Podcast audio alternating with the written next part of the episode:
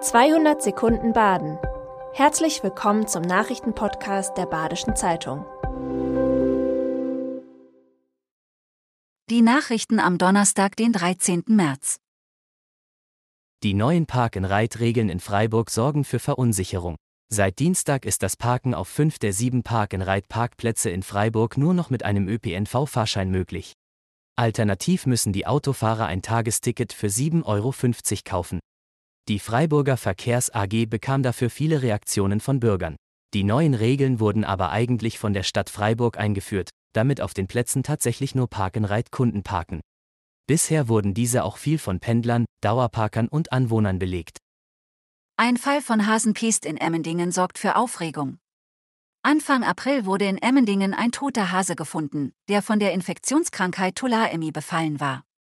Im betroffenen Revier stehen jetzt Vorsorgemaßnahmen an. Tiere, die von dem bakteriellen Erreger befallen sind, werden apathisch und verlieren ihren Fluchtinstinkt. Die Krankheit ist auch auf Menschen übertragbar.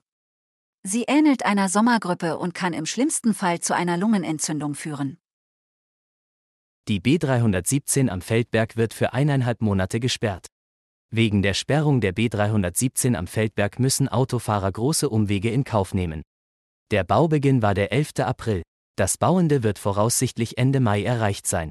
In dieser Zeit wird der Streckenabschnitt voll gesperrt. Die Umleitung läuft über das Höllental nach Kirchzarten, Oberried, Notschrei und Bernau. Der 2,7 Kilometer lange Straßenabschnitt sei in die Jahre gekommen und weise starke Schäden auf, heißt es aus dem Regierungspräsidium. Die Traditionsmetzgerei Wachsschorsch in Freiamt schließt nach 46 Jahren. Der Wachsschorsch, eine Freiämterinstitution, geht in Rente. Übernehmen wird das Geschäft die Metzgerei Brandt. Die Metzgerei Wachsschorsch gibt es seit dem Jahr 1977. 1992 übernahmen Georg und Emma Bührer das Geschäft. Als Georg Bührer überraschend starb, musste seine Frau Emma die Metzgerei zusammen mit ihren drei Kindern alleine weiterführen. Der letzte Öffnungstag ist der Samstag, der 15. April. Katrin Ernst aus Gundelfingen ist Revierförsterin aus Leidenschaft.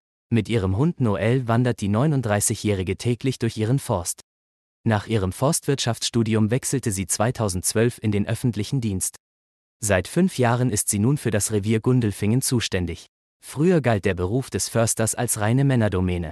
Inzwischen finden aber auch immer mehr Frauen Gefallen an der Arbeit. Im Nachbarrevier Sechsau-Denzlingen hat nun ebenfalls eine junge Frau ihre Arbeit aufgenommen.